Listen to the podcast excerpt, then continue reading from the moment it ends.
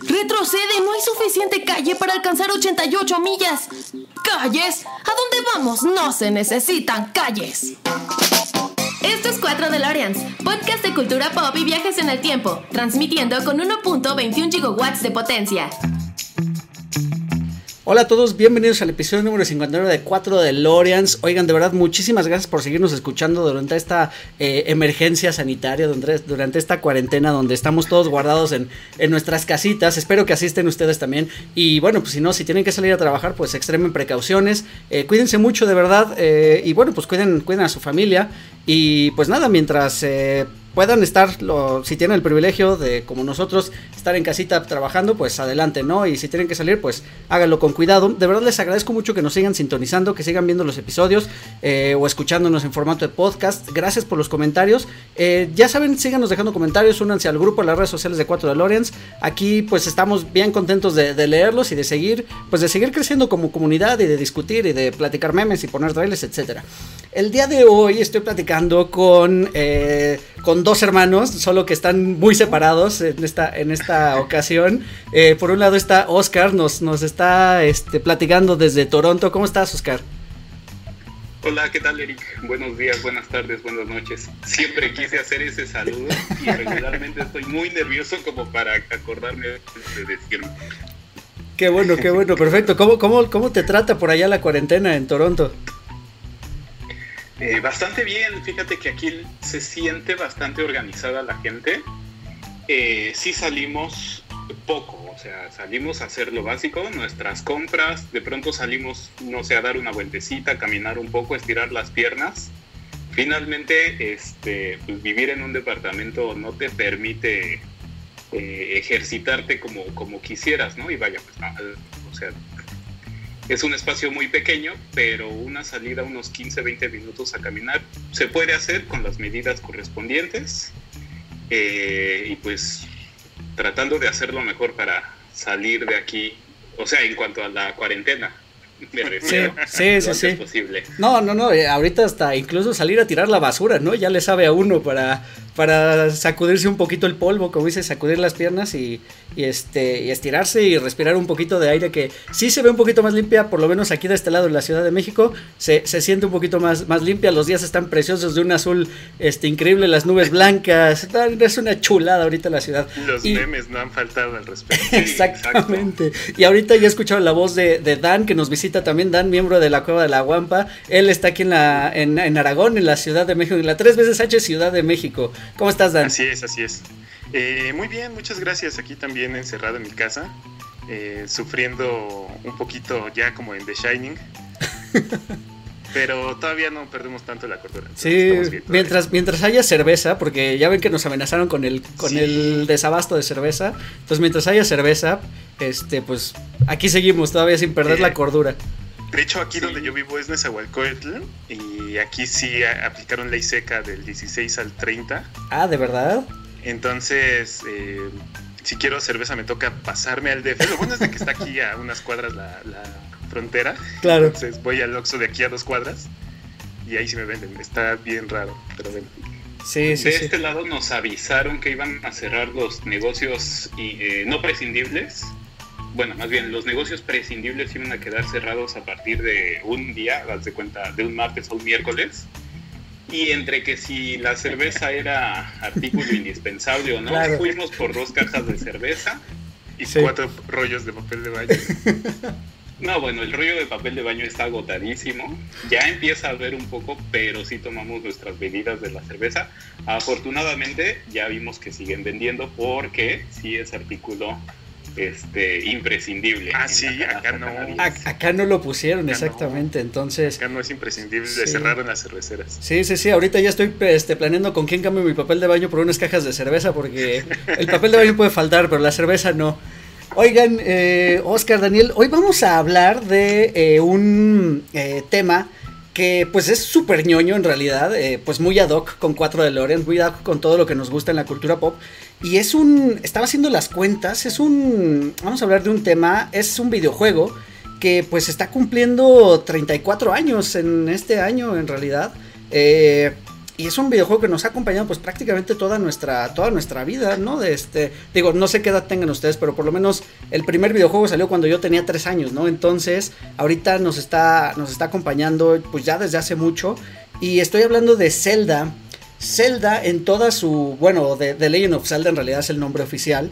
Y es un videojuego que se, lanzó en 1986, si no me equivoco, es la primera, la primera edición y se lanzó para el Famicom de, Nintendo. Y este. Y luego pues ya brincó a la plataforma de, la gran N, ¿no? Y pues creado por, por Shigeru Miyamoto y por Takashi Tezuka. Pero antes de entrar bien en el tema de Zelda, quería preguntarles cómo, cómo, cómo, entraron ustedes a los videojuegos. ¿Qué es el primer recuerdo que tienen de, videojuegos que recuerden? Ah, que empiece Oscar, querido. Pues este, tenemos una memoria, yo creo que agridulce, con el tema de los videojuegos porque este, para mí me tocó lo dulce, a Daniel creo que le tocó la parte agria. Este, conocimos, conocimos el Nintendo en casa de un primo que, que en aquel tiempo se acostumbraba sacar la tele, conectarlo todo en ese momento, prender la consola, este, jugar un ratito y después guardarlo todo y este, de regreso, ¿no? Entonces, la verdad creo que a los dos nos dejó, bastante atrapados aquel este, Super Mario Bros., el primero, eh, por lo menos el primero de Nintendo. Y eh, pues a partir de ahí se volvió como una obsesión tener nuestra propia consola. Eh, los Reyes nos tocó que hicieran un esfuerzo para, para dejarnos un 6 de enero el Nintendo. El e Y yo me paré temprano ese día coincidió que estaba un primo en la casa, entonces conectamos todo, nos pusimos a jugar, ¿qué será? Posiblemente una hora, tal vez dos horas, digo, tampoco creo que haya sido mucho. Y cuando ya estábamos desconectando todo y guardándolo, despertó Dan. Y cuando llegó con nosotros y nos dice, oigan, pues yo quiero jugar también, le dijimos que, este, como se había calentado, lo íbamos a guardar un rato y entonces ya no le tocó estrenarlo. La verdad es que con el paso del tiempo me da mucha pena. Este, pero bueno, para mí eso, es como yo recuerdo la anécdota, no sé cómo tú la recuerdas. Pues digo, nos llevamos dos años de diferencia. Este, yo soy de la generación del 86 y este.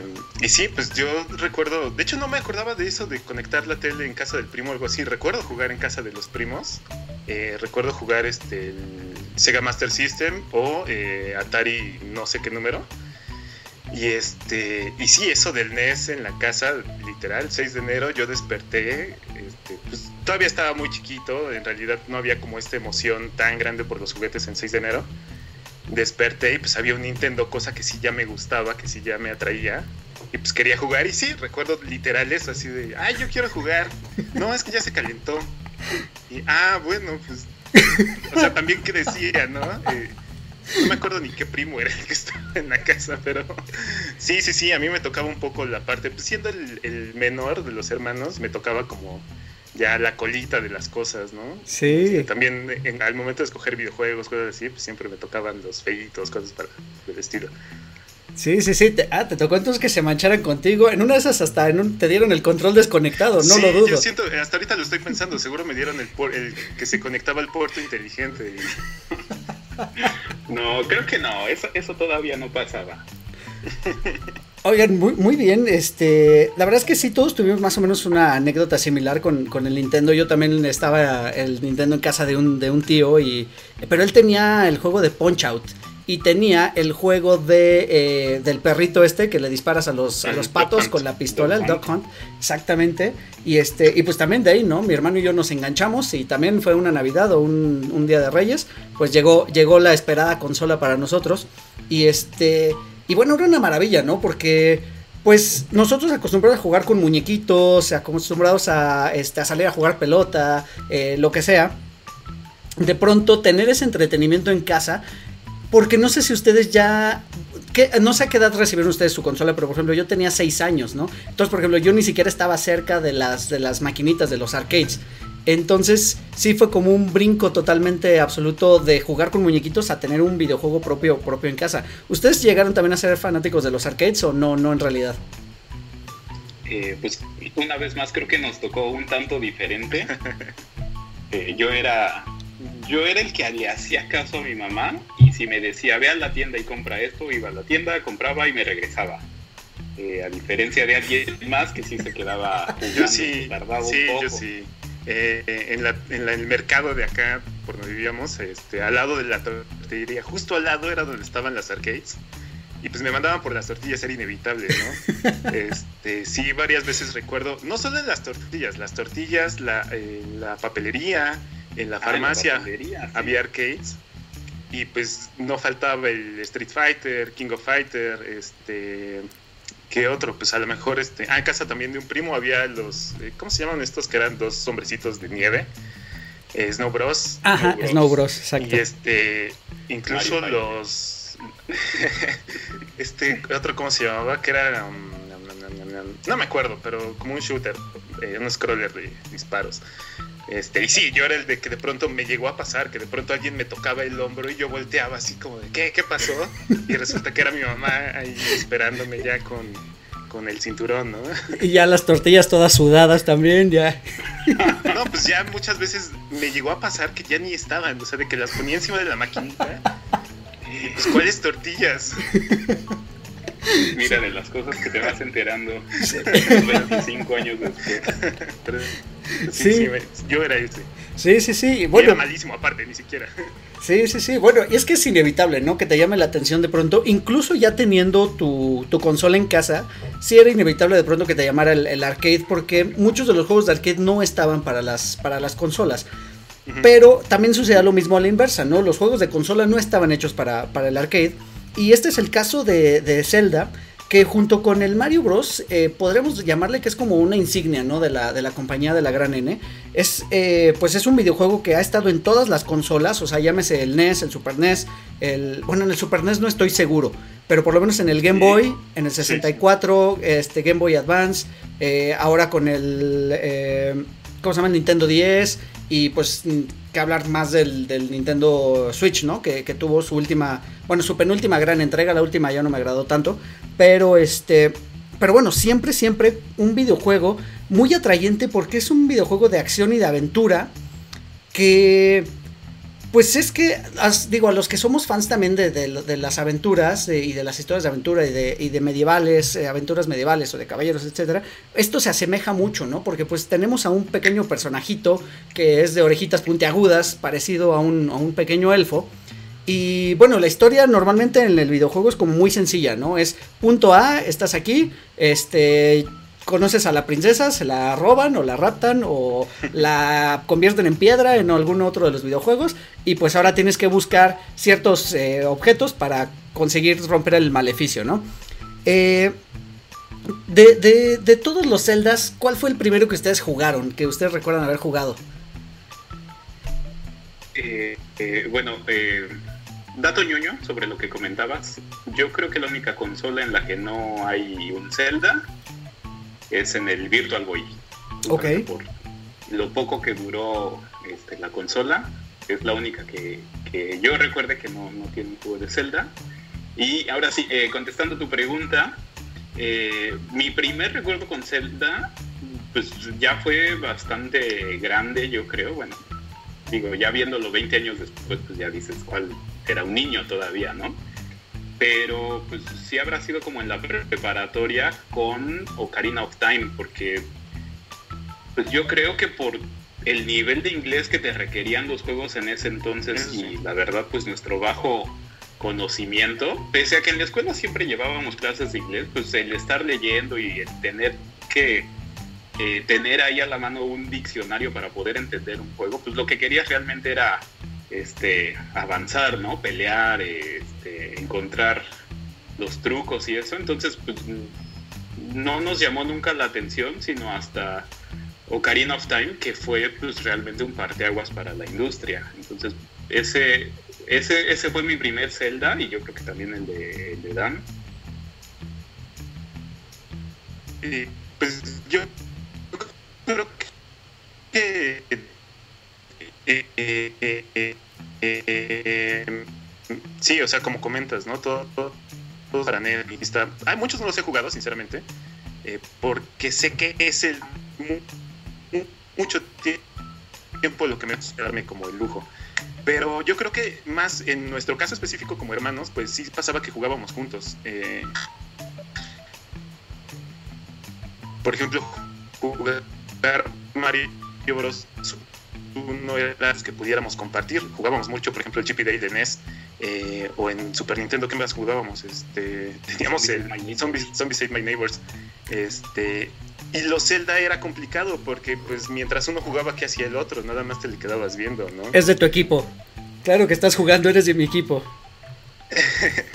Entonces, hasta el Nintendo 64 fue que empezamos con el Ocarina of Time, que sí fue así. Aparte de que es, yo creo que uno de los mejores juegos de la franquicia, pues a nosotros nos pegó así con ¿no? El segundo lugar, yo ya medio sabía cómo pasar el calabozo o qué tenía que hacer. Eh, pues entonces medio jugaba con un walkthrough ahí en ese momento. Sí, sí, sí. Eh, bueno, qué bueno que mencionan el Ocarina of Time porque creo que coincidimos también en lo mismo. Eh, en forma fue también mi primer Zelda. Y bueno, venía de la mano con el Nintendo 64 que ya pues integraba un nuevo motor de, de gráficos eh, simulando gráficas 3D, un poquito todavía, eh, bueno, si lo vemos en retrospectiva, pues ahorita ya se ven como, como mal, ¿no? O sea, han envejecido este, un poquito mal. Yo ya lo había platicado en algún otro episodio. Yo cuando era joven eh, me aloqué y cuando salió el GameCube vendimos nuestro Nintendo 64 para poder comprar el GameCube y pues ahí me tienes hace un par de años consiguiendo en eBay un Nintendo 64 a buen precio y que estuviera funcional, ¿no? Y bueno, pues eh, cuando llega el Nintendo 64 y lo conecto y lo pongo en mi tele de eh, pues X cantidad de pulgadas, pero digamos pues ya con definición mínimo de HD, y tú conectas tu cablecito RCA en la parte de atrás y prendes tu aparato y pues ya ves unas gráficas también bastante, bastante castigadas de pronto. Pero bueno, en esos entonces, eh, pues era una maravilla, ¿no? Poder ver al monito en 3D y que se mueve eh, en todas las direcciones posibles, para adelante, para atrás, izquierda, derecha, subes, bajas, te agachas. Eh, pues fue como un parteaguas en, la tecnología. E incluso, no sé si ustedes estarán de acuerdo conmigo, pero vimos eso con el, con el, digamos, el bundle del lanzamiento del Nintendo 64 era el Super Mario 64. Y este... Y creo que el Ocarina eh, se ve incluso mejor que el Nintendo que el, que el Mario 64, ¿no? O sea, creo que todavía le echaron un poquito más de ganas. Y pues tiene esta característica que, que pues, o sea, todos los Zeldas lo tienen, ¿no? Pero creo que esta lo tiene un poquito más donde quizá las, las dinámicas para llegar a tu objetivo no eran o no son tan, eh, tan estrictas. O sea, sí tienes que cumplir ciertos requerimientos, pero no importa si primero vas por el A, por el B o por el C, o primero vas por el C, luego por el A. O sea, puedes ir intercambiando con un poquito los, objetivos. Y creo que esta, y pues se sentía como esa libertad, ¿no? O sea, no sé cómo ustedes vivieron ese cambio del Super Nintendo al 64, ¿no? En, en solo moverte en dos direcciones a, a, a ya poderte mover, digamos, más libremente. Sí, pues fue una cosa que la verdad nadie veía venir, ¿no? O sea, nosotros como niños, te lo podemos decir, pero la industria misma no, veía venir el cambio que, que, fue la presentación de Mario 64 en ese momento. Y sí, como dices, o sea, Zelda aprovechó todavía más cosas. Digo, no sé, no sé si la audiencia sea más joven que nosotros o nosotros seamos también el público, el mismo público objetivo, pero igual y si hay jóvenes por ahí eh, Zelda Ocarina of Time fue de los primeros juegos que incluía un aditamento para que vibrara el control. O sea, en ese entonces ni siquiera ocurría eso. Sí, sí, sí, sí. Sí, sí, sí. Pues eh, era raro. O sea, mm, en realidad eh, nuestra experiencia con el 64 fue primero 4 moverte hacia todos lados, hacia arriba, de pronto incluso hasta marearte, ¿no? Por estar moviendo la cámara. Eh, estoy, estamos hablando del 98, en ese entonces yo tenía apenas 12 años, entonces era una cosa muy rara eh, y pues sobre todo que no entendía esto, lo que tú mencionas, ¿no? O sea, en los juegos de Super Nintendo, de Nintendo, era una cuestión lineal, empezabas en un punto A y terminabas en el punto B y, te llevaba el juego de la manita. Aquí era así como, pues, ahí vas, haz lo que quieras, ¿no? O sea, puedes ir al rancho, puedes ir a, a tal y ni siquiera una sola vez, dos veces, como niño y como adulto. Y todavía podías hacer este cambio mismos juegos en el de 4 Star Fox o así eran muy lineales también. Sí, sí, sí. Sí, es verdad, eran como muy lineales. De hecho, incluso si nosotros eh, comparamos un poquito los celdas anteriores, eh, voy a hacer rápido un, conteo rápido antes de llegar a Ocarina of Time. Está Legend of Zelda, el, el, primeritito, que la verdad incluso Link ni siquiera usa un traje verde, se ve como cafecito medio raro. Eh, luego tenemos el Zelda 2 de Adventure of Link, que es diferente. O sea, el Zelda original lo que tenía es que lo veíamos como en una toma cenital, como lo veíamos como desde arriba y al monito, ¿no? Que, caminaba para arriba, izquierda, derecha y abajo. Y pues ya simulaban con ciertas eh, pues diferencias en los gráficos que subías entre comillas unas escaleras o que bajabas hacia un, hacia un sótano. Y este... Y bueno, eran muy limitados los movimientos. fue el primero en incorporar una pila para que pudieras guardar tu juego.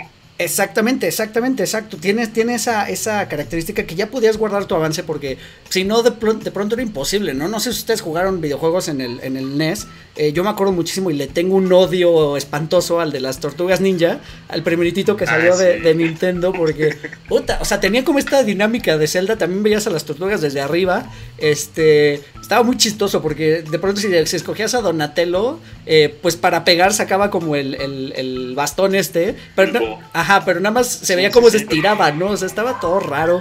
Sí. Y sí, lo este teníamos, de hecho. Y, era dificilísimo, no sé si ustedes lo. Exacto.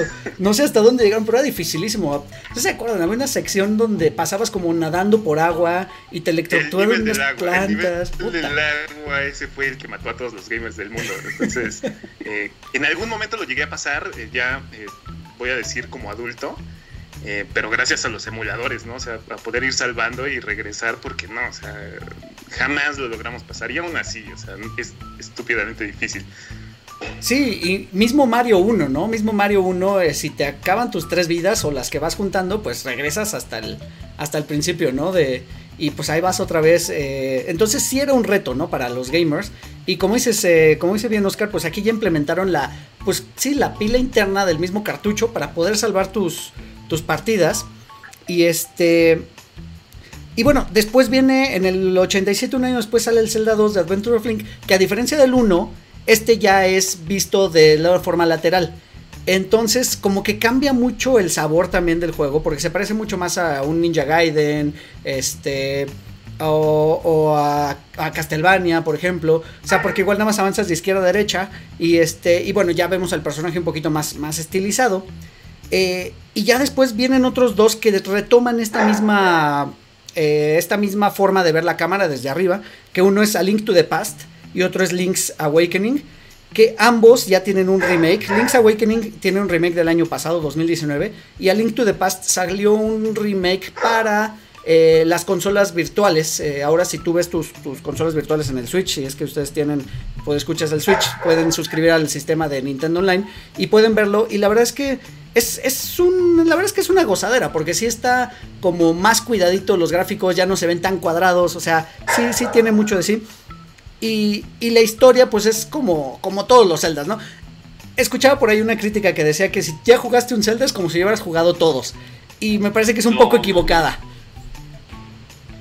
Sí, no, para nada. O sea, jugar un Zelda este, es más bien como la puerta de entrada a, a, todo un mundo que nada más te hace querer más y más y más y más y no te deja. Entonces, este, pues hoy que me estuve preparando un poco para, para todo el contenido que pudiéramos este, abordar, pues nada más me dieron ganas de prender el Switch. Digo, desgraciadamente no, no tengo otra consola a la mano, pero pues ahí está disponible por lo menos los primeros dos celdas, lo cual es suficiente entretenimiento para unas buenas semanas. Es que sí es un montón, de hecho, eh, en este caso a mí me está, yo estoy jugando ahorita el Breath of the Wild y es mi cometido de cuarentena, ¿no? O sea, lo empecé a jugar un poquito antes, como que, eh, que habrá sido en febrero, marzo, y dije, voy a salir de la cuarentena y lo voy a haber terminado, pero aparte la cosa es de que eh, aquí el más clavado es este Oscar. Eh, si hubieras visto el trailer también que se armó, te darías cuenta por qué. este Y, y, entonces existe como esta costumbre de no lo acabaste hasta que tienes todo. Hasta que tienes todas las esculturas, hasta que tienes todas las, este, todos los botecitos, todos los corazones, todo. Y ahorita estoy justo en esa etapa de, de, acabar el Breath of the Wild con los ciento y pico shrines, templitos, que es una locura. Y pues sí, o sea, cualquiera de los celdas, a pesar de que todos tienen como esta historia, que sí, podrías decir todos son iguales, voy a poner grandes comillas aquí, eh, porque pues en todas tienes que rescatar a Zelda o todos tienes que este, vencer a Ganon o al menos a, un ente que está queriendo acabar con el mundo, ¿no? Este, pero todas las dinámicas son tan diferentes, los ítems, las, este, los templos, los puzzles, que en serio el templo del agua de Ocarina of Time sí me mató muchas neuronas, no sé. sí, bueno, es que es, importante también. Eh, no sé si de los podescuchas que nos estén ahorita sintonizando sean ellos fans de Zelda o nunca lo hayan tocado, pero si no lo han tocado, se los recomendamos bastante. En realidad, entrenle por el que sea, todos son muy buenos. Obviamente, si ustedes son gamers de, hueso colorado, pues eh, digamos que lo conocen, ¿no? Pero si aún así son gamers y no, no han jugado Zelda, de verdad, entrenle. Yo recomendaría entrar por el Ocarina of Time. Me parece que es un juego bien amigable. Este es, pues de hecho está catalogado, por ahí ya mencionaban, que está catalogado entre uno de los mejores juegos de la historia, ¿no? Eh, porque como mencionaba ahorita Dan, ¿no? O sea, sí, la, la o sea, el juego tú lo puedes acabar eh, sin completar, digamos, todas estas misiones eh, secundarias, ¿no? Y sin juntar todos los ítems, ¿no? Con apenas lo mínimo necesario, que es la espada y el escudo, por ahí el arco, y este, y párale de contar, ¿no? Obviamente, eh, si también ustedes son como aventureros, les gustan los juegos de, exploración, Zelda es para ustedes, ¿no? Porque Zelda te permite ir, venir, regresar, dejar algo pendiente, irte a hacer otra cosa y regresar después. Y creo que esa es la magia del Breath of the Wild al que quisiera entrar un poquito más tarde y un poquito más a fondo, porque también es una maravilla, súper enviciante.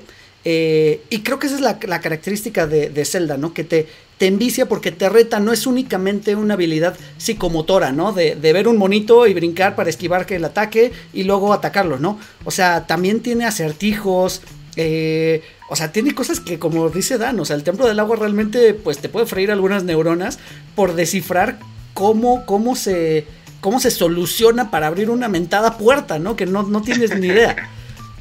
Sí. Sí, desde ahí se iba. Y cada templo va teniendo su, chiste, ¿no? Tienes que encontrar distintas cosas, tienes que poner atención en la música, tienes que poner, atención en el parado de los enemigos, en el orden en que los matas.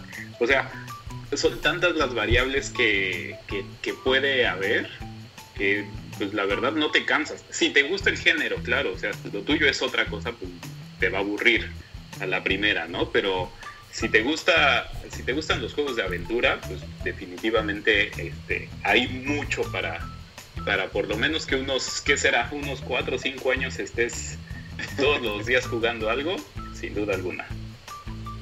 Sí, no, no es algo que aplique en todos los juegos. Eh, creo que lo único que me había clavado en ese estilo habían sido los Metroid, pero nada más en realidad. Sí, fíjate que el Metroid a mí me costó mucho trabajo, nunca le entré bien. Eh, pero ya cuando, o sea, ya cuando jugué Ocarina of Time, yo también podría decir que es como el juego en el que me clavé mucho. O sea, eh, pues sí, al grado de, de, de, ser como, aparte, digo, mi, mi, pequeño trastorno obsesivo compulsivo, entonces pues yo quería conseguir absolutamente no todo, no todas, todos los contenedores de corazón, este, encontrar hasta la última gallinita para que te dieran una recompensa, eh, todas estas pequeñas tareitas que lo hacen muy bien. Y mencionabas ahorita, Oscar, la música. La música de Ocarina of Time me parece que es grandiosa y es como súper reconocible, ¿no? Eh, o sea, todos los juegos de Zelda tienen como la tonada principal y tienen su, sus, músicas para cada escenario. Pero los de Ocarina of Time creo que son los más épicos de todos, ¿no? O sea, y de entrada, llamarse Ocarina, donde literal te dan una Ocarina, que data también, dato también curioso, cuando se, se liberó el juego, eh, la gente empezó a comprar Ocarinas para aprenderlas a tocar en la, en la vida real. Entonces, que eso, que ese instrumento musical se volviera parte del juego, eh, lo hizo también súper, súper interesante, ¿no? O sea, poder descifrar cómo tocar la tonada, descubrir qué hacía una tonada o qué hacía otra. Eh, no sé si a ustedes les guste la música de, de y en especial de Ocarina. Vaya que estás tocando un punto, yo creo que medular para mí. Pues sí, como dices, la música de Ocarina vino a revolucionar también este, bastantes cosas porque tuvo una composición tan amplia, o sea, cada, cada este, calabozo tenía su propio tema, cada personaje tenía su tema, igual y eran cosas que sí existían antes, pero le dio un realce, como dices, el que en el nombre mismo tuviera la palabra ocarina, este, pues, le vino a más, y de ahí pues que hay este, tantas bandas que se dedican a tocar temas este, de videojuegos, este, que se enfocan en música de Zelda, los conciertos que hubo en, conmemoración de los 25 años y que se siguieron de largo como unos 2, 3 años todavía, a los que pudimos asistir, no me acuerdo si una o dos veces, pero este, no, pues vaya, o sea, es, es toda una cosa memorable que puedes estar escuchando también todo el día si tú quieres. Eh, hoy justamente estuve escuchando uno de los conciertos. Este, y pues tiene, es, eh, da, tiene mucha tela de dónde cortar todo esto de, de, Zelda. Eh, no sé tú qué opinas, Dan. pues sí, en efecto es este un tema bastante fuerte. sobre todo yo que me dedico a la música, no sé qué tanto me haya influido. pues a partir de ahí también me interesó como decía este, este Eric, eh, me interesó el aprender a tocar también un instrumento. De por sí yo ya tocaba algunos instrumentos, ¿no? Pero sí que era como de, sí, quiero comprar una ocarina y, tocarla. Y a partir de ahí también todos los celdas, yo esperaba que hubiera un instrumento el cual poder tocar, ¿no? Entonces en el Majora's Mask, pues me lo super cumplieron, ¿no? Me pasaba de pronto un buen rato ahí, cuando ya me aburría de los templos, de pronto agarraba y me convertía en Sora es que tenía el, el 64, pero pues a poder hacerlo. Este, y de hecho hay videos en YouTube de gente que toca canciones, eh, no sé, la, canción de moda con el Majora's Mask o con el Ocarina of Time o con el este con la batuta del Wind Waker, ¿no? Entonces sí es así como de, órale, no, sí están muy clavados, pero pero sí, yo he visto cumbias este, con la remasterización del Ocarina of Time.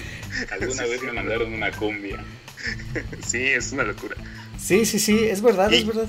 Adelante. Y me, y, me, gusta que es un tema que, que ellos mismos conocen y, ellos mismos se hacen sus propios guiños. Me he dado cuenta ahora en el Ocarina, en el, Ocarina, en el Breath of the Wild, Breath of the Wild, este, que de pronto hacen esos guiños, ¿no? O sea, vas de pronto cerca de, de Dead Mountain y a lo mejor el tema en Goron City es diferente pero cuando te acercas a cierta parte, no sé qué, este, no sé, por ejemplo, hay un lago que tiene el nombre de, de, un personaje de Locarina, ¿no?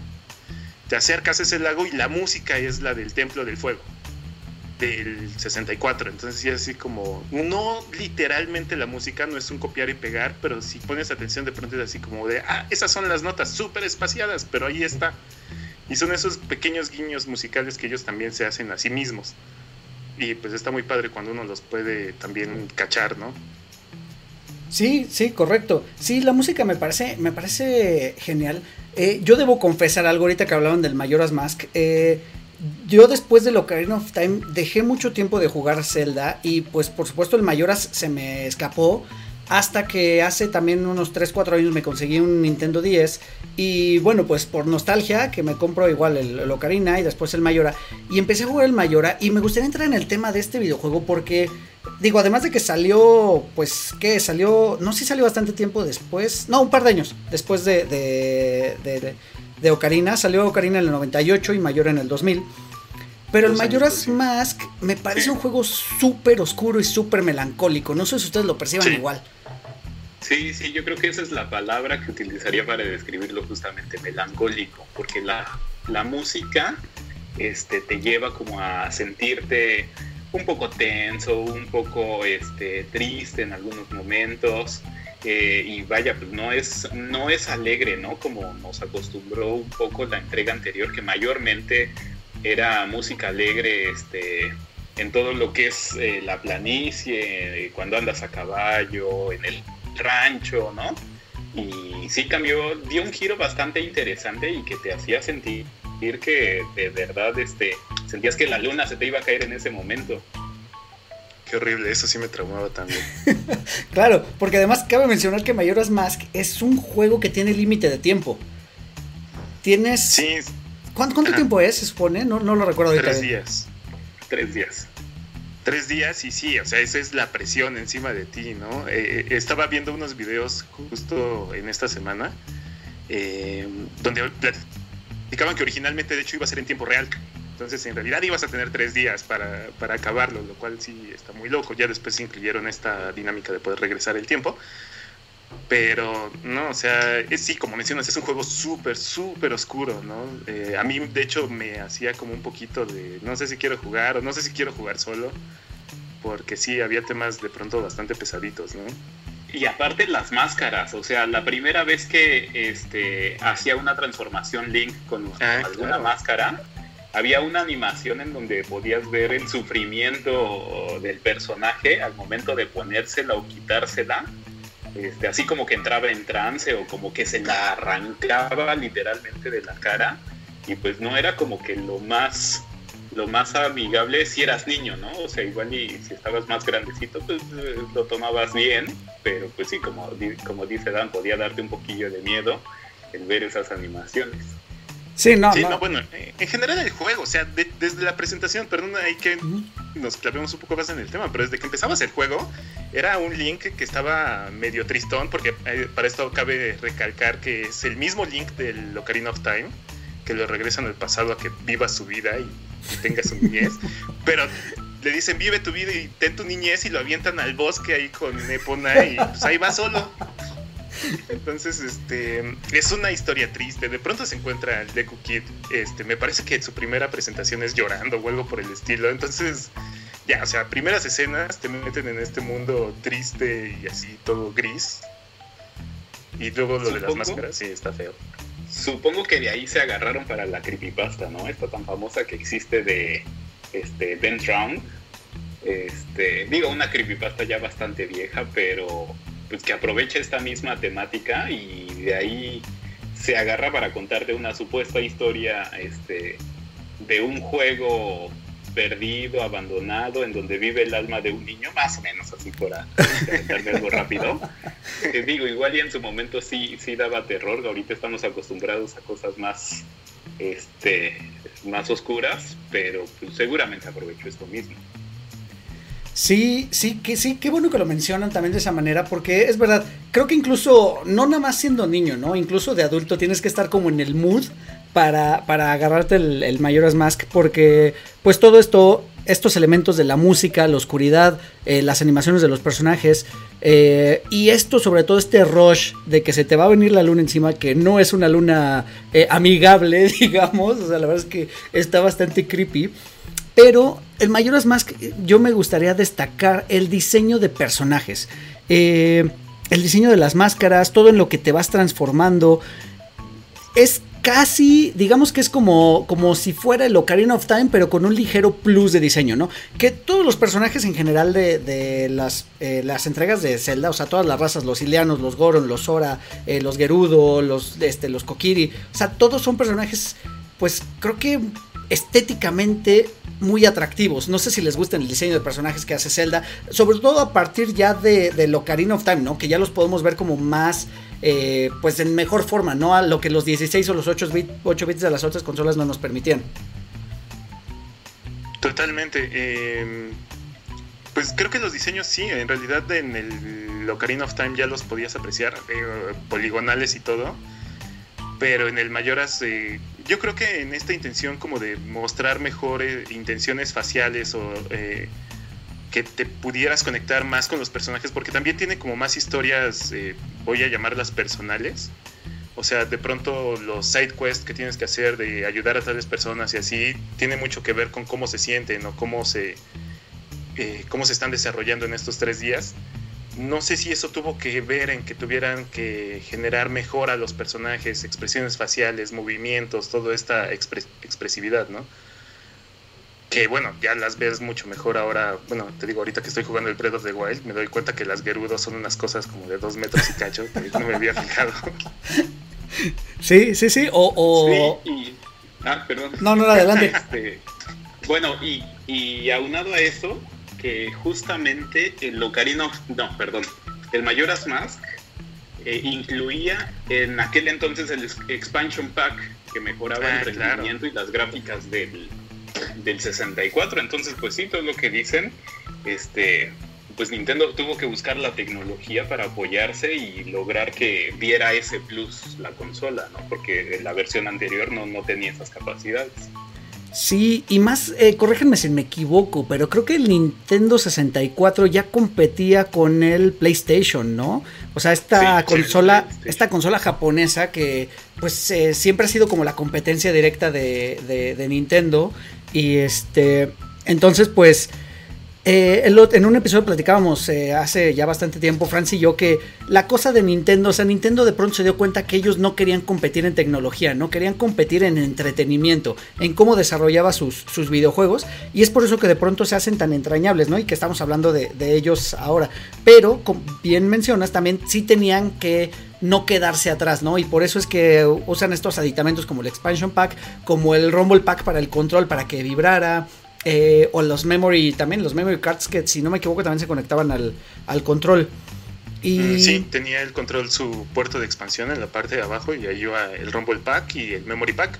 El Expansion Pack se iba directo en el 64 en la parte de medio, le levantabas una tapita y ahí entraba. sí, exactamente. De hecho se veía más chido si no le si le dejabas la tapita fuera porque tenía un cuadrito rojo ahí muy bonito. Ah, sí. si ya tuneabas tu 64 para estas este, pues, características especiales que se necesitaban. Y, bueno, después de Mayoras Mask, eh, pues se vienen un par de, juegos, o bueno, varios juegos en realidad, que ya salieron para la consola portátil y que digamos que mantenían como el mismo estilo del primer Zelda, también por las limitaciones que tenía tanto el Game Boy como el Game Boy eh, Color y este incluso el Game Boy Advance, ¿no? O sea, seguían siendo como muy muy limitadas. Eh, que no sé si ustedes tuvieron oportunidad de jugarlos. Después de Majora's Mask fue Oracle of Seasons, Oracle of Ages y Four Swords, que son los que salieron para estas consolas. en, medio, en, medio, había uno, perdón, sí, eh, aquí me voy a apoyar de la guía que, amablemente hizo este Oscar, pero sí, en medio, lo que tú mencionas, eh, The Legend of Zelda, Oracle, Oracle of Seasons y Oracle of Ages para el Game Boy Color, son del 2001. Y el Four Swords es del 2004. Fíjate, yo no sabía eso hasta que aquí lo vi en la guía. Este, mientras está en medio el Wind Waker para, el, game, eh, para el GameCube, que también estaba bastante bueno. Pues yo, este, sí, la verdad quedé, quedé, este, prendado de, de la saga.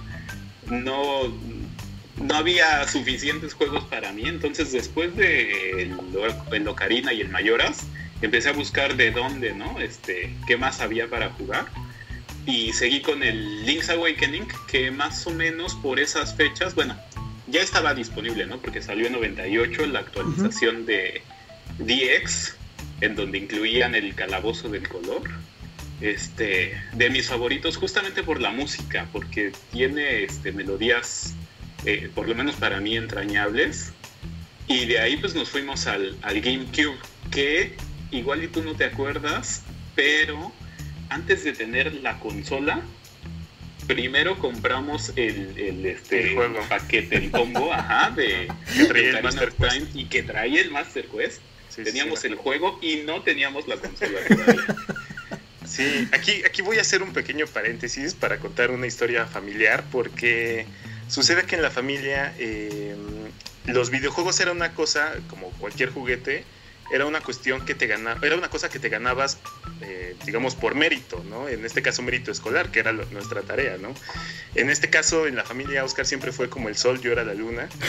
Entonces, eh, todas las consolas, todos los juegos los tenía o se los compraban a él. Yo me beneficiaba de rebote porque pues también ni modo de no dejar a jugar al otro niño, ¿no?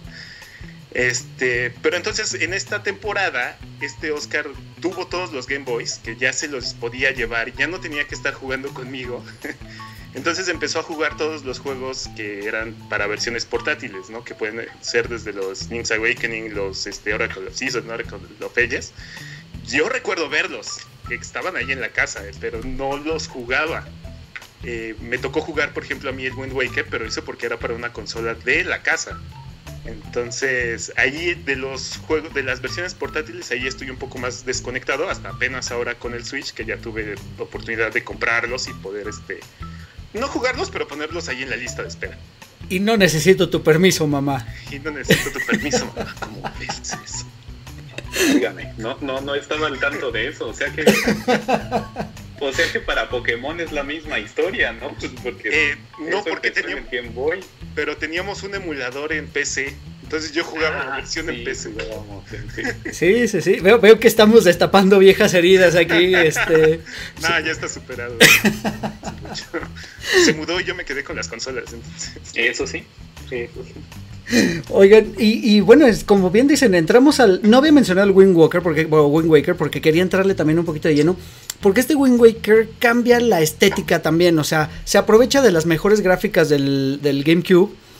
Pero eh, digamos que lo hace también pues estéticamente también cambia toda su, valga la redundancia, todo su diseño, toda su estética, y lo vemos como si fuera un, pequeño anime, ¿no? Una, una, caricatura con monitos, a pesar de, la, de tener la posibilidad de hacer los 3D, pues los vemos un poquito planos, ¿no? Ligeramente volumétricos con sombras.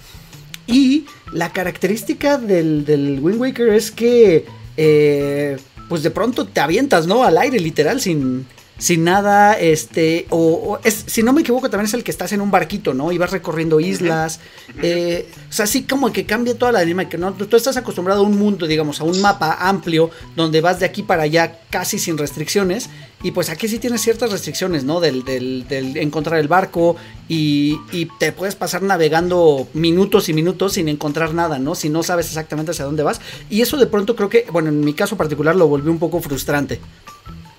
Sí, no, y minutos se queda corto, o sea, este, aún sabiendo a dónde quieres ir, eh, llega el momento en el que te das cuenta que si tiras el ancla en algún punto al azar, este, puedes encontrar cofres, entonces eso hace que cada, este, cada, metro, cada cuadro, ajá, estés ahí deteniéndote para ver si encuentras algo escondido, algún secreto, y pues el juego se vuelve inmenso. Y pues sí, era la secuela que tanto se estaba esperando.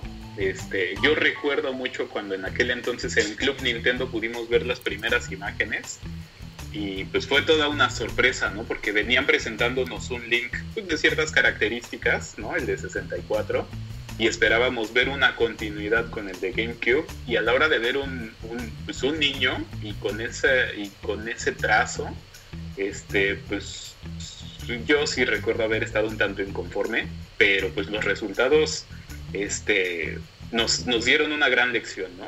Que indistintamente de cómo se viera, la diversión estaba garantizada y también se ha vuelto un personaje emblemático, eh, Toon Link como tal.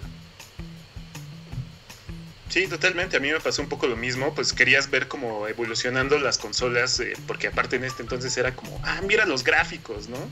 Eh, y era esta palabra de los gráficos y los gráficos y se veía mejor y los polígonos ya son más redondeados. Este, esperabas que en el GameCube, que ya había otros juegos que se veían mucho mejor, eh, recuerdo este, pues el mismo Mario Sunshine, ¿no? que ya era más redondito, era mucho más pulido y de pronto pues esperabas el Zelda que fuera como, pues no real, o sea, no querías ver un live action de Zelda pero sí querías ver un, dibujo más, este, mejor hecho, por así decirlo, ¿no? Y de pronto te sale con Toon Links y era como de, ah. Pero creo que en los primeros minutos te clavas con la historia o con las mecánicas de pelea y ya, o sea, te olvidabas de todo lo demás. Sí, sí, sí. Perdías mil horas ahí echando el ancla a ver qué sacabas. Sí, sí, sí, sí, es correcto. Además, eh, bueno, cabe mencionar que ya habíamos tenido para el Nintendo GameCube, tuvimos el Resident Evil 2 y el 3, si no me equivoco, que son juegos que, igual, viéndolos en retrospectiva, ya con las limitantes que tenía gráficamente la consola, a lo mejor hoy no se ven tan bien, ¿no? Pero, pero evidentemente esperábamos algo similar, ¿no? Sobre todo porque nosotros fuimos niños cuando conocimos el Zelda y queríamos que queríamos ir creciendo con el personaje, ¿no? O sea, de pronto, eh, pues sí queríamos ver a un Link eh, medio badas, ¿no? Así, pues no sé si ya lleno de tatuajes y cosas por el estilo, ¿no? Eh, sí, ahorita sí. Nos hace falta un Link treintón. Sí, sí, sí, totalmente de acuerdo. Y, y, bueno, pues la verdad es que también sí, o sea, se volvió un juego. A mí la verdad es que sí me frustraba mucho esto de, como mencionas, perder tanto tiempo de pronto en ir buscando los, los tesoros, que volvemos a lo mismo. No son indispensables en todo caso para completar la, la historia, para completar la aventura, pero hay cosas que te ayudan y hay otras cosas que repito, por el trastorno obsesivo compulsivo que algunos podríamos tener, pues quieres encontrar todo, ¿no? Y, liberar todos los, los, los, los, tesoros, e, etcétera. Y este, y es, pero bueno, lo hizo como bastante, eh, pues al final, como dice eh, este Oscar, pues nos enamoramos del, del, también, y como dice Dan, pues nos enamoramos de, de, la historia, que al final es eso, no Zelda es mucho eso, mucho la historia, que repetimos, podría ser, parecer lo mismo, pero van cambiando ciertas cosas y, y bueno, siempre, siempre de una manera u otra te va atrapando. Después viene una pequeña catástrofe, bueno, por lo menos personal. Eh, para el 2006 eh, nos manda, bueno, ya sale la consola de Nintendo Wii y aparece el Twilight Princess. Eh, me parece un juego que regresa a, creo que es la continuación estética de lo que queríamos ver con el Ocarina of Time. Se ve muy bonito, la verdad.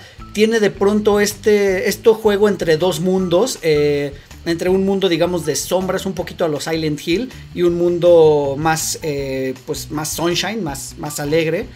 Y, y, los personajes son diseñados de, de, de, cierta manera que, pues, el Link sí lo vemos un poquito más como repito, la, la, continuación que queremos de la Ocarina. Y tenemos a, otro, a esta otro personaje que ahorita no me acuerdo cómo se llama, se fue bien el nombre. Esta que es como un. Midna. Midna, exacto. Que es como, como un. Pues, ¿qué será? Como un duendecito, como una fantasmita, como algo medio raro que proviene del otro mundo y que.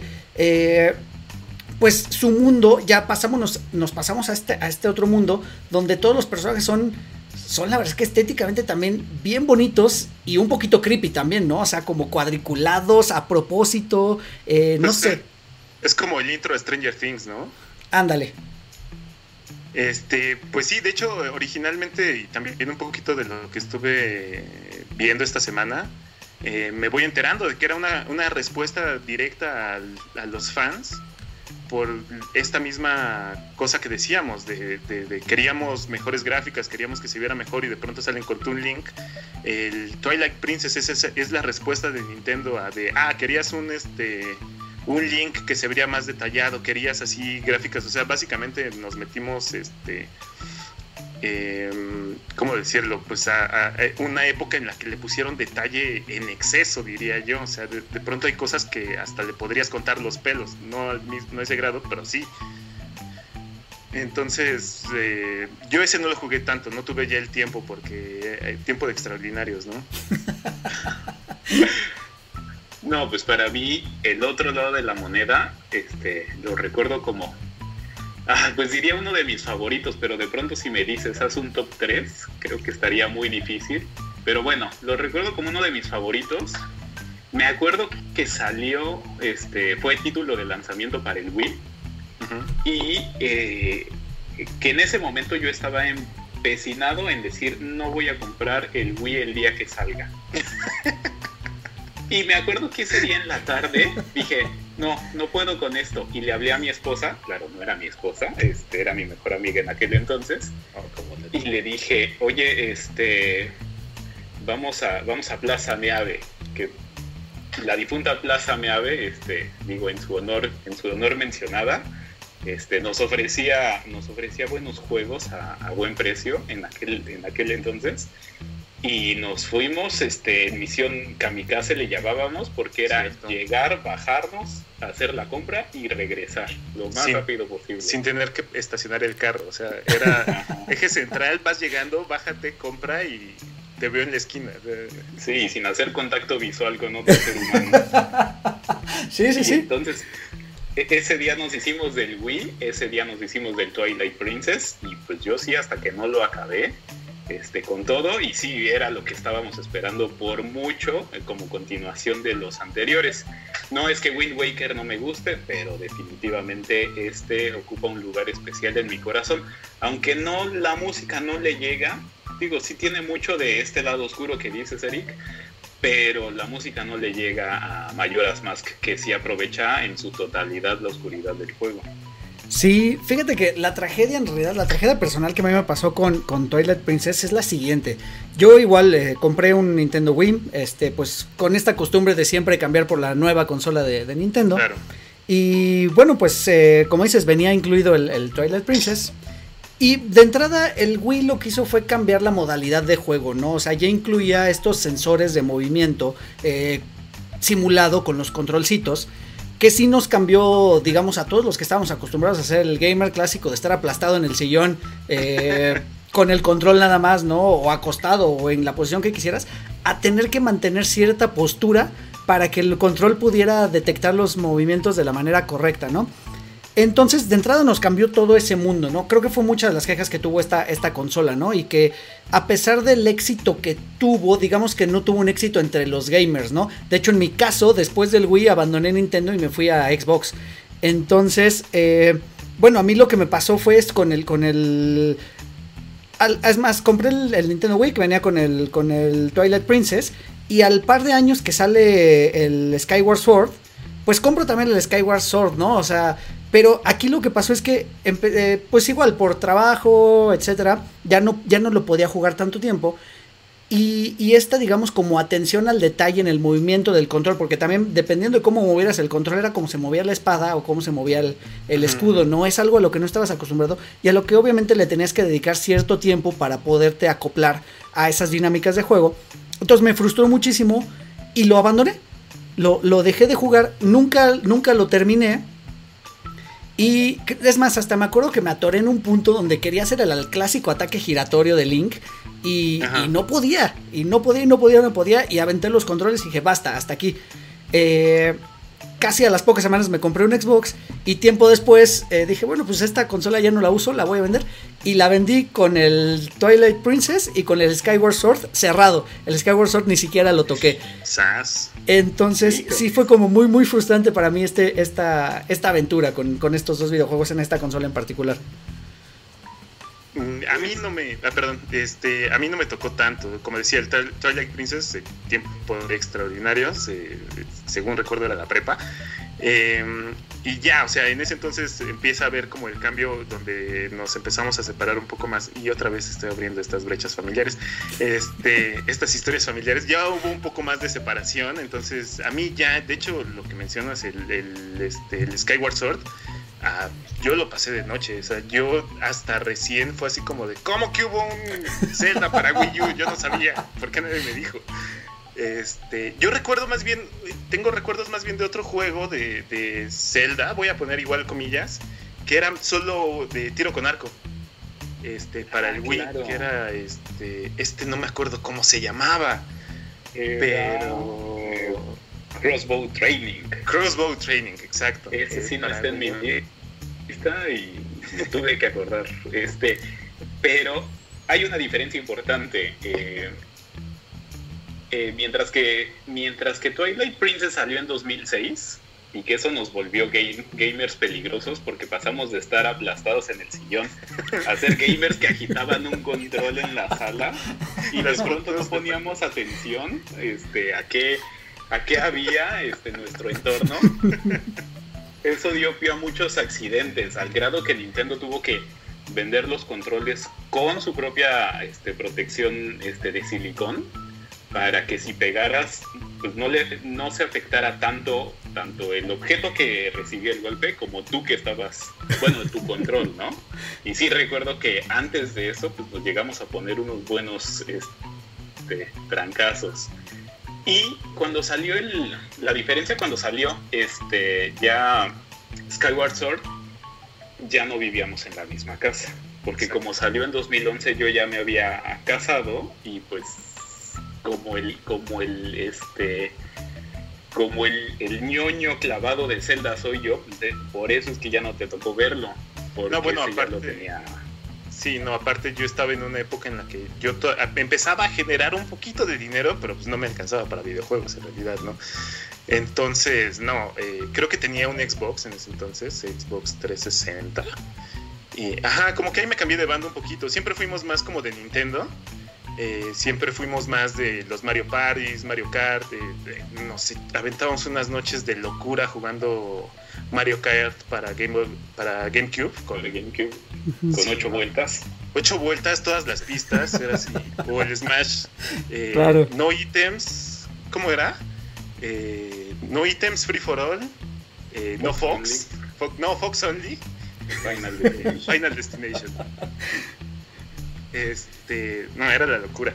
Y sí, ya hasta después fue que yo pude ya adquirir mis propios videojuegos, pero ya fue este creo que de hecho hasta entré regresé con el Bredo de Wild. Sí, eh, pues, pues bien mencionaste, digo, el Skyward Sword, como yo lo vendí así cerradito, hasta con, con su paquete de celofán y todo, en realidad ya no lo entré, pero a lo mejor acá Oscar nos puede dar una, una rápida reseña de qué le pareció este, este videojuego, que fue, pues fue el último que salió para la consola de Wii, ¿no? Y Wii U, que el Wii U fue un tremendo fracaso. Y este, y pues recientemente lo, bueno, recientemente estoy hablando hace unos tres años, lo dejaron literal de, eh, o sea, de fabricar y había bodegas completas, ¿no? Con el, pues con la consola ahí que no, no se vendió. En la casa había un, bueno, cuando todavía vivíamos juntos, eh, había un Wii U edición especial de, de No, bueno, pero eso es porque te lo presté.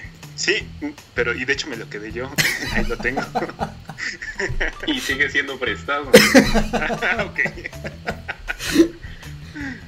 Pues vaya, este, el Skyward Sword eh, se va a lo que es el principio de la historia. Digo, porque algo que no hemos mencionado es que todos estos juegos siguen una línea o siguen varias líneas de tiempo. Este, en, en, este podcast que les gusta hablar de multiversos, este, líneas paralelas, paradojas. Este, ah, muy buen programa el de las paradojas, ah. por cierto. Muchas gracias. Este, este, este juego se va hasta ahorita, lo que sería el principio de la línea de tiempo, y nos platica el cómo las diosas, este, porque bueno, todo está basado en tres diosas, este, crearon la tierra, crearon, este, crearon una aldea en el cielo, y los humanos, este, digamos que vivían en conjunto, este, y tenían acceso tanto a la tierra como al cielo eh, mediante, mediante las aves, ¿no? Que seguramente habrán visto el arte de, este juego. Eh, y vaya, pues toda la aventura, porque pues una vez más la princesa es raptada, etcétera, etcétera. Todos los acertijos que hay que resolver. Y pues aquí es donde nace, entre comillas, la leyenda.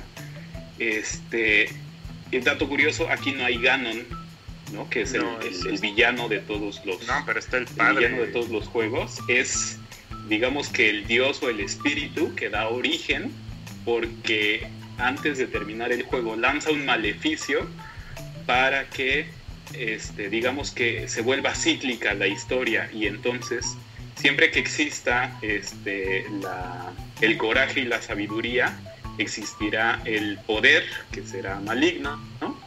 y es eso hará que eh, pues esto se repita juego tras juego, o por lo menos en la mayoría. Entonces, pues da una muy buena sensación eh, de dónde se ubica, en dónde, en dónde está transcurriendo el tiempo. Este, tiene también esta situación de, de, los distintos, de los distintos mundos o del viaje en el tiempo, porque hay que atravesar una puerta para ir al pasado, este, resolver los conflictos, regresar, salvar a la princesa, etcétera. Entonces, eh, pues, vaya, una vez más es de mis favoritos, pero del que me preguntes te voy a decir es de mis favoritos. Sí, fíjate, ahorita que mencionas esto de la, de la mitología de Zelda y de las líneas del tiempo, eh, es algo que no vamos a abordar porque es larguísima, es muy extensa. Eh, de hecho, en YouTube hay eh, miles de videos. Ustedes échense, pónganle en el buscador nada más eh, mitología de Zelda o este historia de Zelda. Exacto, o Zelda Timeline. Y les va a salir toda la, historia y cómo se va abarcando, ¿no? Juego por juego, cuál es el origen, luego que hay una línea de tiempo, luego que se separa en tres, luego que sin explicarnos cómo exactamente, o todavía no lo he encontrado, se vuelven a unir en Breath of the Wild de alguna manera. Sí, se supone que es ahí donde van a juntar todo. Exacto, ¿no? Y todos estos juegos son como pequeñas historias que son básicamente cada Link y cada Zelda es una reencarnación, ¿no? De, del original o del anterior. Y de hecho, por ahí si me apuras, ahorita estoy haciendo memoria, me parece que Mayoras Mask es como una línea divergente de qué pasaría si Ocarina of Time hubiera perdido Link, ¿no? O sea, si Link no hubiera vencido a, Ganon. Entonces creo que por ahí va también. Ah, perdón. Es que justo ahí es donde eh, Ocarina of Time es el parteaguas, porque existe, digamos, una versión en donde, eh, pues sí, o sea, eh, hablando de líneas del tiempo, es justo, en donde vence a Ganon y se queda en ese, como en ese tiempo, ¿no? Entonces se genera una línea de tiempo. Otra en la que regresa que es digamos lo que vimos al final de Ocarina of Time y vive su infancia, ¿no? otra vez vive su infancia, entre comillas. este, y es otra línea. La tercera, esa no estoy tan seguro de dónde se, dónde se genera o cómo se genera. Eh, tampoco me he clavado, o sea, es, insisto, es este, una cosa muy rara.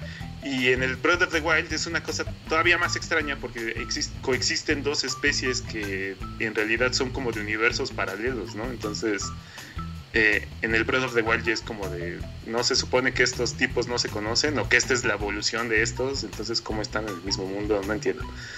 Eh, creo, creo que no nos han dicho, porque vaya, antes de, ¿qué será? Hace unos 10 años, pues cada quien tenía su propia idea de cómo estaban conectados los juegos. A mí me gustaba pensar que pues eran historias independientes, ¿no? Universos bueno, no conocíamos esos conceptos en ese entonces, pero pues universos paralelos en donde existe la princesa, existe el héroe, existe el villano y pues si están relacionadas bien, si no están relacionadas también. Y hasta que Nintendo decidió ponerle orden, publicó un libro eh, que si estuviera en mi casa allá en Ciudad de México lo tendría ahorita en la mano. Este, Hyrule Historia, en donde te explica paso a paso cómo, cómo, este, cómo están relacionados los juegos entre sí, qué es lo que va pasando y que da origen este, una situación a otra. Y justamente es en Ocarina of Time, en donde se diverge en tres, en tres ramas, en donde este, si Ganon hubiera ganado, bueno, más bien en donde Ganon ganó y todo lo que eso este, desemboca, en donde a Link le regresan su infancia y que de ahí sigue Majora's Mask y luego sigue este Twilight Princess y en donde este Link adulto este gana y que de ahí sigue este sigue Wind Waker y, y, bueno otros no pero entonces esas son las ramificaciones que pues para los clavados pues, nos dio bastante gusto poder saber que todo esto tenía un sentido y aún no nos dicen en dónde está en dónde está Breath of the Wild. Pues, o sea, lo único que te dicen es que 100 años después de, de, de, una, historia que ni siquiera estoy seguro cuál es. Este, el único, bueno, volviendo al tema, el único link que sí vemos es el mismo en dos juegos diferentes es este, Ocarina of Time, Majora's Mask y entre comillas, ¿no? Porque es un, sí es el mismo Link. Y eh, guiño también que hay quienes creen esa teoría, eh, que no deja de ser una teoría porque Nintendo no la ha confirmado. Este, en el Twilight Princess existe un personaje que es, este, un caballero que te enseña diferentes técnicas este, de pelea, que es este es el espíritu del héroe del tiempo. El espíritu del héroe del tiempo. Este, tal cual no te dicen, ah, este es el Link de Ocarina of Time ¿no? Pero es el que te enseña todas las técnicas y como dato, eh, paréntesis en el paréntesis, dato curioso, también es zurdo, que en este caso siempre habíamos visto a Link, a todos los Links y todos sus descendientes son zurdos, exceptuando en el este, en los juegos Princess. Twilight Princess, pero eso porque la gran mayoría de las personas en el mundo son diestras y pues iba a ser muy raro que los pusieran a jugar con la izquierda, ¿no? Exacto. Pero sí, o sea, ese es el único guiño en donde vemos a ese ese mismo link en otro juego. Claro, claro, claro. Sí, la verdad es que eh, toda esta de la mitología, la verdad está bien interesante. Si pueden conseguir eso, conseguir el libro, si son clavados y les gusta Zelda y pueden conseguir el libro, la verdad es que háganlo. Eh, porque creo que es algo que vale la pena, ¿no? Tener el librero, este, ojearlo de vez en cuando. Pero y si no, si solo les interesa conocer un poquito la mitología, les insisto, en internet y en el YouTube hay miles de videos donde se pueden dar una idea este, de cómo está, cómo está relacionado. Y se nos está acabando el tiempo, muchachos, pero antes de que se nos acabe, me voy a brincar algunos juegos que salieron después del, del Skyward Sword, que fue A Link Between Worlds, que salió para portátiles, eh, Triforce Heroes. Y pues finalmente llegó con esta consola híbrida el gran lanzamiento, la gran apuesta de Nintendo para regresar eh, al mercado a lo grande, que fue pues, el Nintendo Switch. Esta apuesta súper importante con pues, esta consola que la podrías jugar en tu casa o te la puedes llevar, ¿no? Y, y uno de los juegos de lanzamiento fue el Zelda Breath of the Wild, que pues se pavoneaba diciendo que tenía un mundo abierto. Y pues para mi sorpresa, es un gran mundo abierto. Eh, es también, digo, los otros ya lo habían sido de cierta manera, pero este es el menos restrin... Eh, bueno, el que te pone menos restricciones, no encontré la palabra para conjugarlo, eh, porque incluso tú apareces, también dato ñoño, prácticamente en todos los juegos de Link, Link eh, aparece dormido, ¿no? En el juego inicia dormido y despiertas, ¿no? Y aquí en este igual, Link despierta de un largo sueño eh, y aparece como encueradito, ¿no? Nada más trae como unos calzoncitos y, y ya, ¿no? Y prácticamente te avientan al mundo y hazte bolas, ¿no? Entonces eh, empiezas a conseguir ítems, empiezas a aprender a cómo luchar con los enemigos. eh, pero básicamente tú podrías agarrar un palo, porque literal eh, hay elementos como, como palo. palos y con eso te puedes enfrentar a los, a los eh, villanos, ¿no? Obviamente no sería nada sensato, porque desde el inicio te dicen, ahí está el castillo, ahí está el malo, vas. Entonces, eh, creo que no sería sensato, creo que depende también de cada quien qué tan preparado se sienta, eh, pero te da esa libertad, ¿no? O sea, incluso podrías ni siquiera tener la, la Master Sword y aún así ir y, y luchar contra Ganon, ¿no? Como, Pues- como en todos los demás videojuegos. Pues así como comentas, ¿no? Hay cantidad de videos de, de- en YouTube que te dicen, acabando el Breath of the Wild con un con una rama de árbol, ¿no? Entonces sí es como de... y no los quiero ver, no los he querido ver porque aparte parte de mi quest de acabar el Breath of the Wild es este... No voy a ir a pelear con Ganon hasta no tener todo. Entonces, este, hay como un spoiler ahí todavía que no me quiero hacer. Eh, pero sí, metieron muchas dinámicas que, que no existían en otros. Este, antes, por ejemplo, tenías la Master Sword o el Hylian Shield y son cosas, son ítems eternos. Aquí se te pueden romper, ¿no? Aquí el escudo de pronto se te rompe, ya no tienes y pues eh, tienes que aprender a esquivar o tienes que agarrar una tapa de una olla y con eso te defiendes, ¿no? Eh, incluso la Master Sword este, no se rompe tal cual, pero se le acaba la energía, ¿no? Eh, o el Hylian Shield sí te lo puedes, sí se te puede romper eh, después de varios, de bastante aguante. Es el escudo que más aguanta, pero se te puede romper, ¿no? Eh, dinámicas que no se, no existían en, en los juegos de Zelda, ¿no? Eh, como dices, puedes moverte hacia todo el mundo. Metieron esto del, del movimiento rápido, no sé cómo llamarlo, tra- eh, fast travel. Este, pero vamos, o sea, si quieres encontrar todo, el mismo juego te invita a no usarlos, porque si quieres es- encontrar todo, tienes que ir a pie o a caballo y este recorrerte cada centímetro del juego, porque puedes que encuentre, puede que encuentres un templo, puedes que encuentres este una semilla de Korok, que son este hay unos ítems que tienes que coleccionar que son como 900 y pico. Este buena suerte acabándolo, o sea, no no sé si me, si la cuarentena me vaya a durar o si es, es lo que yo estoy haciendo, ¿no? Para mantenerme entretenido porque este aparte quiero acabarlo antes de que salga el 2. Pues, eh, yo creo que eh, Nintendo logró regresar, ¿no? Como dices, el, el Wii U fue una gran decepción. Este, había que gastar mucho para algo que no tenía como que mucha usabilidad, ¿no? Estar viendo dos pantallas al mismo tiempo, una eh, en distintas posiciones, ¿no? Ya estábamos acostumbrados al Nintendo 10, ¿no? Donde veíamos hacia abajo, veíamos hacia arriba, pero estaban en cierto rango de visión. Y a la hora del Wii U, pues todo lo que veía Nintendo pues no, no se concretó y fue algo que tuvieron que abandonar al poco tiempo. Este, y la apuesta del Switch pues era como su último su último intento por mantenerse en la industria o tener que empezar a buscar otra cosa. Hacer naipes otra vez. Sí, yo creo que lo lograron, ¿no? Porque ya ahorita hay bastantes juegos, la biblioteca se va nutriendo continuamente y, y siempre están buscando revolucionar, o sea, no es como que quisiera nada más sacarnos dinero en, su momento con el Wii U. Siempre están metiendo algo revolucionario y en este caso una consola que puedas levantar y estar jugando este, de manera individual y después puedas poner en una base para compartir con toda la con, tu familia, con quien estés, con tus amigos y aparte quitarle los controles y que esos controles sean usables por su cuenta, pues es un salto gigantesco. Este, quién sabe si en su momento este, Xbox o Sony se vayan a ir para allá.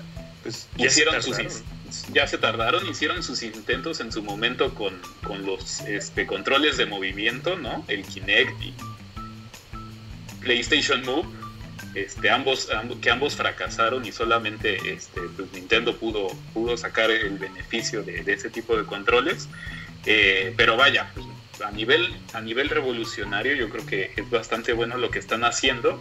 Y en cuanto al juego, tengo que decir que es mi promesa incumplida de la maestría. Porque cuando salió este juego yo estaba estudiando y entonces dije, no lo puedo empezar hasta que acabe de estudiar.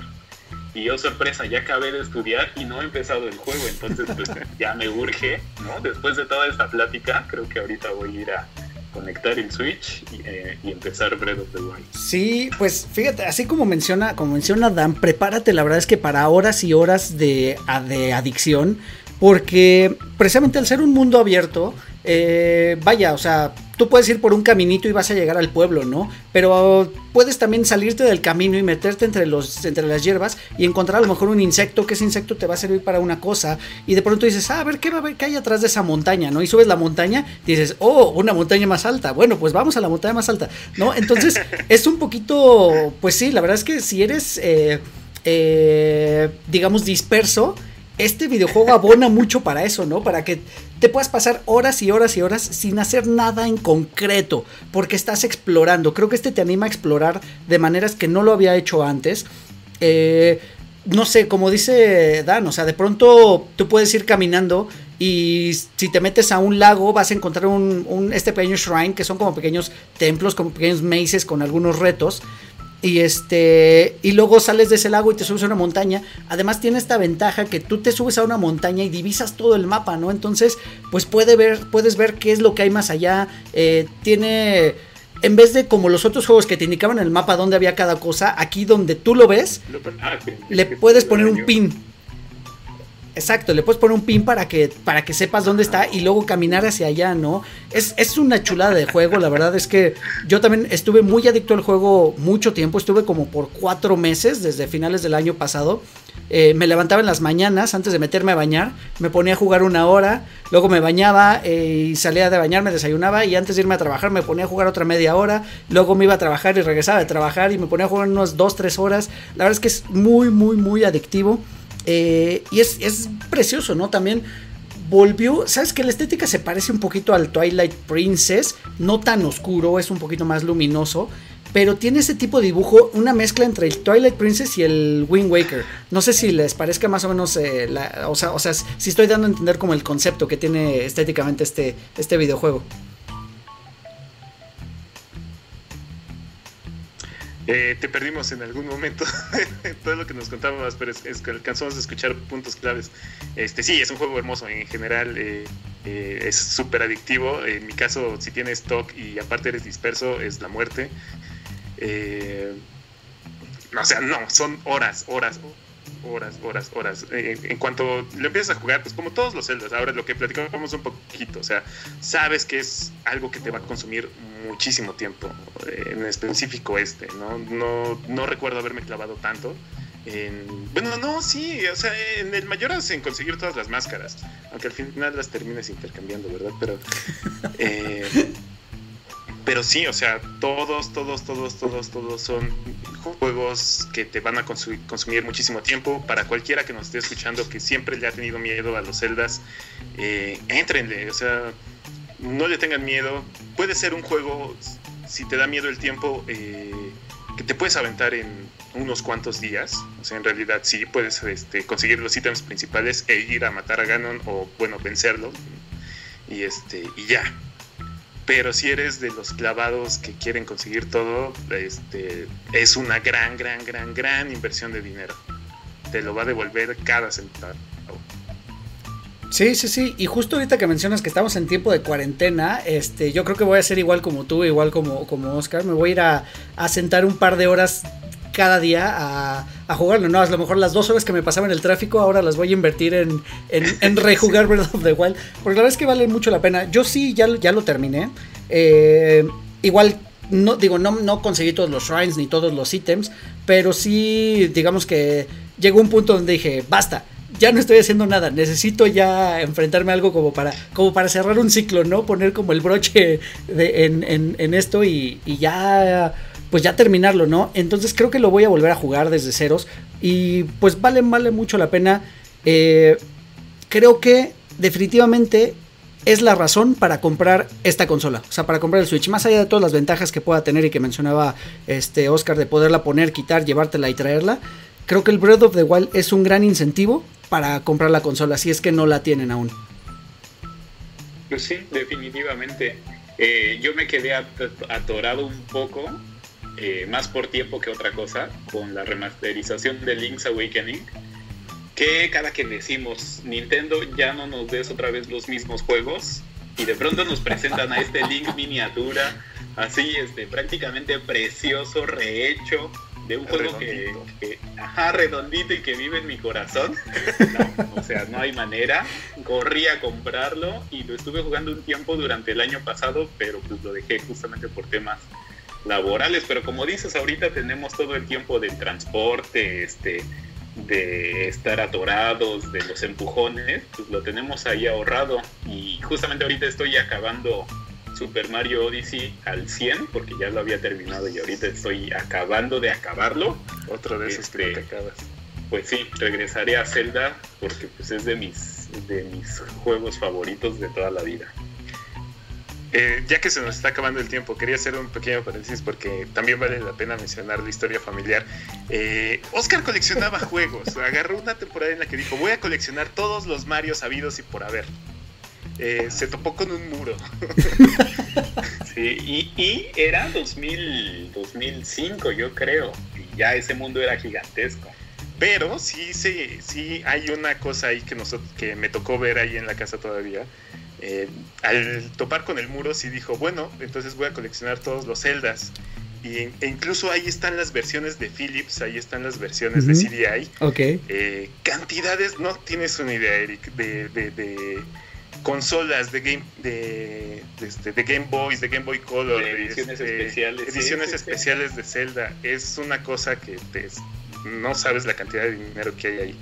Eh, yo creo que vale la pena después montarla para una colección o algo. Coincidió que ya este, yo trabajaba, mi dinero era para mí y para nadie más. Entonces, pues dije, ¿en qué lo puedo aprovechar? pues hay que darle a uno de los hobbies. Y sí, es mi gran, es mi gran obsesión este, los juegos de Zelda. Hoy traigo mi playera. Ah, mira nada más, qué chulada. Y también les presumo mi único tatuaje.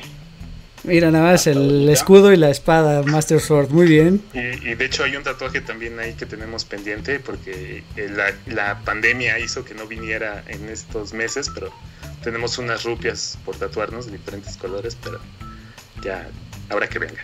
Tremendo, tremendo, tremendo. Sí, la verdad es que se nos, ha, se nos ha terminado el tiempo. La verdad, muchísimas gracias muchachos por, por esta conversación, por compartir este entusiasmo por Zelda y por los videojuegos. Eh, la verdad es que yo también, bueno, tuve la oportunidad, ahora que la semana pasada lamentablemente falleció Gus Rodríguez, nos encontramos con esa sí, mala noticia. Eh, yo tengo la, la, fortuna y el gusto de conocer a su hijo, a Tabo Rodríguez, y él también es un super fan de Zelda. Entonces, si nos está escuchando, te mandamos un saludo, te mandamos un fuerte abrazo. Y él también tiene sus, sus tatuajes de, de, Zelda, tiene por ahí la Trifuerza tatuada. Eh, y es que son elementos bien, bien bonitos y muy representativos, ¿no? Más allá de que si son, podríamos argumentar que a lo mejor si son bonitos o no son bonitos, por eso se podría hacer una discusión, pero lo que representan la verdad es que es muy bonito, ¿no? Toda con la mitología que viene eh, y de dónde está tomado y que, es cada pedacito de la Trifuerza y que está grabada en cada detalle, ¿no? Del, juego vemos a esta, esta Trifuerza, este elemento, eh, lo vemos en el escudo, lo vemos en el mango de la espada, entonces, de verdad pues muchas gracias a, ustedes y a todos los que son fans de Zelda, pues eh, aprovechar, ¿no? Y seguirnos llenando este entusiasmo y pues esperar que salga ahora el, Breath of the Wild 2 para, para, continuar con este mundo abierto. La verdad es que le tengo, le tengo muchísimas ganas. Y por último, a ver, un, un, un, buscapiés entonces, nada más.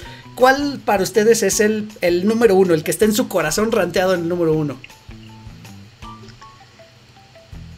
Híjole. yo, yo voy a empezar. Eh, sí, para darle tiempo a Oscar porque él ha jugado más. Eh, yo creo que yo se lo daría al, al Mayoras. Porque a pesar de que entré a través de Locarina y que fue un juego que me marcó muchísimo, el Mayoras Mask fue este eh, un juego que sí me hizo, como comentaba hace rato, ¿no? El Locarina of Time me tocaba jugarlo después de Oscar, entonces ya veía cómo se tenía que pasar el templo, ya veía cómo se tenía que hacer, qué ítem tenía que usar, cómo tenía que moverme, ¿no? Eh, Majora's Mask ya me obligó un poco más a eh, tener que usar, eh, voy a decirlo así, el cerebro y, decir, a, ver, no, esto está pasando, entonces cómo lo hago, aquí me muevo, no sé qué, y activó un poco en mí esa, esa, ese chip de los videojuegos de tener que resolverlos, de no tener que, bueno, y aparte estamos hablando de una época en la que la única guía era a lo mejor el Club Nintendo, ¿no? La Club Nintendo. Este que eso repercute a mí hasta el día de hoy, ¿no? Eh, con Breath of the Wild y cualquier otro videojuego, y casi casi cualquier otra acción en la vida, eh, que es así como de, a ver, no, espérate, para, piensa, ¿qué tienes enfrente? Ah, ah ok, eh, mira, ahí se ve que se puede romper, pues échale una bomba, ¿no? Actualmente, sí, eh, además de los videos de los, este, de acabando el Breath of the Wild en media hora, está en una cantidad de, ah, ah, pues mira, aquí está, este, como recomendación y que fue lo que me marcó en el Mayoras Mask es este pues tárdate o sea si de pronto tienes que pararte enfrente de la pared a ver a verla y a ver si tiene un cachito un ladrillo salido o algo por el estilo pero no sabes la este gran recompensa que te va a dar el cuando lo lograste y que por fin saliste de ese templo y por fin saliste con esa piedra que estabas buscando. Eh, en ese caso yo pondría ahí al mayor más que fue el que me marcó con ese, en ese sentido. Bueno, eh, pues no sé, yo tengo varias anécdotas de, varios juegos, pero pues sí, el que más me ha marcado fue el Ocarina of Time. Este fue ese que me hizo querer saber inglés, o sea, porque una cosa es que te enseñen y otra cosa es que tú quieras saber porque tienes la necesidad de entender de algo. No es lo mismo que leer los subtítulos, no es lo mismo que ver, este, no sé, lo que eran las caricaturas traducidas. Y pues ahí sí había que esforzarse porque si no, si de por sí era complicado, sin saber inglés estaba todavía más complicado. Este, y pues definitivamente eso te marca, o por lo menos a mí me marcó, porque este, pues ahora una de las habilidades que según yo este, presumo a nivel laboral es la solución de problemas. Y es algo que la verdad son juegos como este el que te las da y te las da pues desde, desde chavito, ¿no? Y te va dando las herramientas y te vas va formando parte de cómo eres como persona. Yo creo que por eso este pues es que le daría Así. mi voto de, de favorito a Locarina hace que tu, en tu currículum puedas poner tolerancia a la frustración. Totalmente, totalmente, totalmente. En mi caso yo estoy igual con Oscar. Para mí el Ocarina es, es, de mis, es mi favorito, está en número uno en mi corazón. Lo he jugado en por lo menos tres versiones. Este, entonces, y siempre que lo juego te encuentras con algo nuevo, ¿no? Con algo diferente. Puedes dejar pasar un tiempito y te vas a volver a sorprender, ¿no? Porque a pesar de que ya sabes cómo medio se resuelven los, los problemas o los laberintos, eh, pues son tantos que se te olvida, ¿no? Es imposible grabártelos todos. Entonces también está en, está en mi corazón Ocarina. Y este, y pues bueno, espero que, que, que, nos dejen en los comentarios cuál es su favorito de Zelda, si es que lo han jugado. Y si no, pues se los vamos a recomendar eh, pues muchísimo que, que, jueguen cualquier videojuego de Zelda. La verdad es que le entren, son, son muy, muy buenos. Muchachos, de nuevo, muchísimas gracias por el tiempo, por esta conexión, por esta plática y este, y pues por estar en las redes de 4 de Lawrence, por escuchar 4 de Lawrence y, y pues por pertenecer a este, a este grupo. Eh, sus redes sociales, muchachos, ¿dónde los podemos encontrar? ¿Dónde los podemos leer? ¿Dónde los podemos ver? Cuéntenos. Eh, a mí me pueden encontrar, eh, aquí voy a hacer un paréntesis comercial, eh, a mí me pueden escuchar también en Cueva de la Guampa, un podcast que hacemos sobre Star Wars y todo lo que va en el mundo alrededor de ello. para muestra traigo mi playerita de la Star Wars Run y por ahí atrás tengo un par de mascotitas. Este, de hecho, mi perro se llama Han, no, no había hecho cuenta de eso. Este, bueno, ahí pueden escucharnos todos los jueves a las 8 de la noche. Hablamos sobre Star Wars. Eh, clávense, ahí pueden encontrarnos en Facebook, eh, Twitter, Instagram, Patreon, todo como Cueva de la Guampa. Y personalmente a mí me pueden encontrar en Facebook como Dan Rob, Dan Espacio Rob. Y Twitter e Instagram me pueden encontrar como semidan-rob. Ahí pueden seguir también la conversación con nosotros. Yo estoy en Facebook como Oscar Rob. En Instagram creo que no lo uso. Y en Twitter como Café, justamente en honor a este, uno de los personajes de Mayoras Mask, eh, que fue mi apodo durante algunos años. Perfecto. Bueno, pues ahí están las redes de Oscar y Dan. Eh, además, ellos están en el grupo de 4 de Lawrence, también ahí cotorreando y, mandando mensajitos y ahí nos escribimos y nos leemos de todo. Eh, yo soy Eric Motelet, arroba Eric Motelet en todas las redes sociales. Sigan las redes de 4 de Lawrence, 4 con número de Lawrence, así como se escucha. Y este, y pues nada, síganos dejando mensajes, síganos, eh, díganos de qué tema les gustaría escuchar. El micrófono está abierto. Si ustedes quieren venir a platicar de algún tema que les apasione acerca de cultura pop, son bienvenidos. Un mensajito y nos ponemos de acuerdo. Muchachos, de nuevo, muchísimas gracias por todo. Y este, y pues estamos en contacto. Muchísimas gracias. gracias. A ustedes, a todos ustedes, a ustedes por escucharnos, de verdad muchísimas gracias y nos escuchamos el próximo martes. Adiós a todos. Chao. Pueden encontrar a 4 DeLoreans en Spotify, iTunes y YouTube. Conducción y concepto, Eric Motelet. Voz en off, Poli Huerta.